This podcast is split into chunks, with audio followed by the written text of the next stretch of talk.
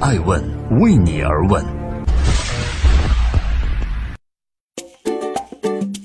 Hello，大家好，二零一八年四月十号星期二，爱问人物创新创富，欢迎大家的守候。今天我们来聊一聊，爱问在现场，董明珠、张亚勤等大佬论下一个十年谁会失业。格力电器董事长董明珠、vivo 创始人沈伟、百度总裁张亚勤、科大讯飞董事长刘庆峰，大佬们又一次集体看多未来制造。这一次是在博鳌亚洲论坛。欢迎聆听守候爱问人物，爱问人物创新创富，未来制造一个三万亿产值的蓝海市场。制造意为智能制造。什么是智能制造？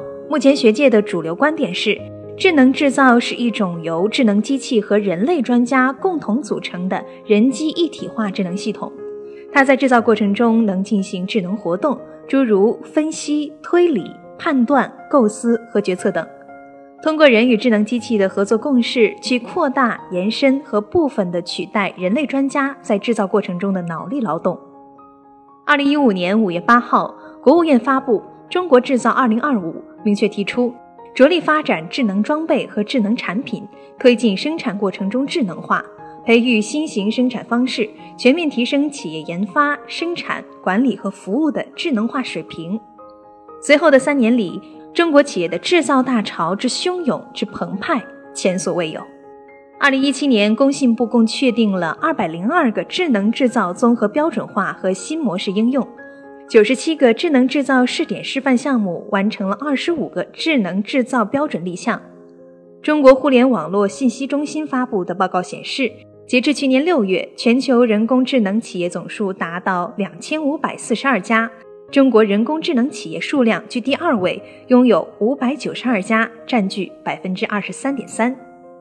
在二零一七年人工智能产业未来企业百强排行榜中，前十名的企业分别为百度、阿里巴巴、腾讯、华为、科大讯飞、微软亚洲研究院、中科创达、平安集团、浪潮以及华大基因。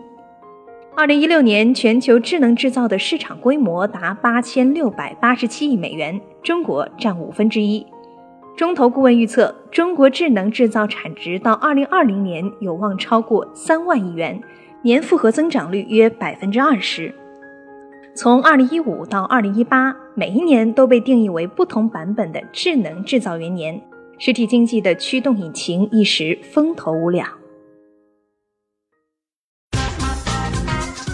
欢迎继续聆听《守候爱问人物》，爱问人物创新创富。制造以来失业的是谁？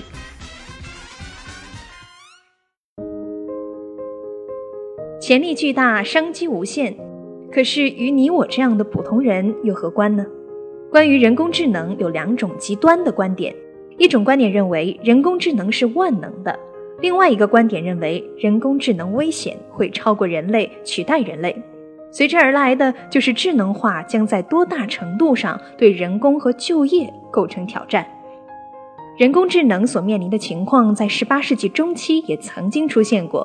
英国开始第一次工业革命，随着瓦特发明的蒸汽机的应用，机器逐渐取代手工操作，传统的手工业已经无法满足的生产的需要，手工业者大量失业。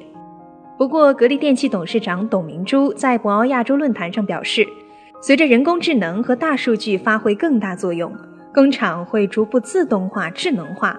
但这对企业来说不是简单的机器人替代、减员。主宰未来生产的不是自动化，而是思想。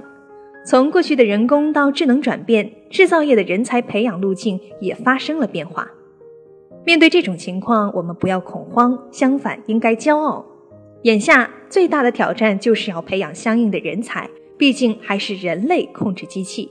董明珠说：“到底，人工智能的崛起带来的，并不是由于整体经济萧条或者衰退导致总需求量不足而形成的周期性失业，或者说结构失业，就是指劳动力供需不匹配而造成的失业。特点是既有失业，又有职位空缺。所以，请别慌慌不可终日。当务之急是让自己追上。”未来制造的脚步。欢迎继续聆听《守候爱问人物》，爱问人物，创新创富，智能化的绞杀，谁胜谁败？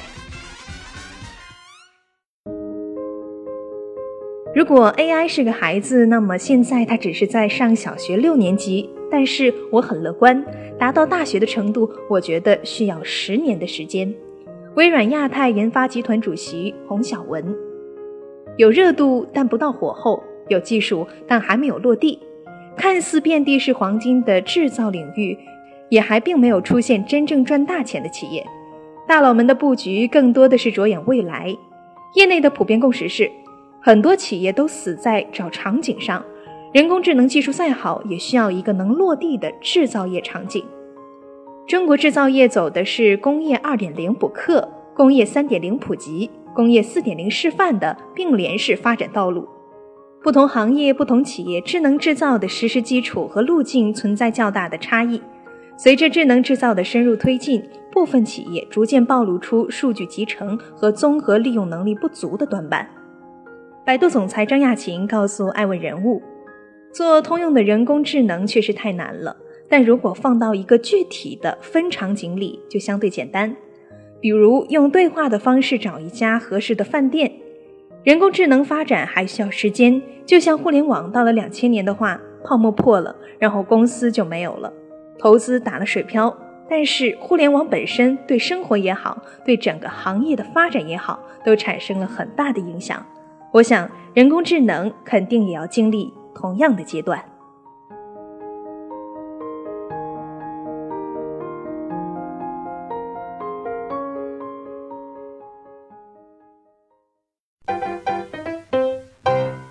爱问是我们看商业世界最真实的眼睛，记录时代人物，传播创新精神，探索创富法则。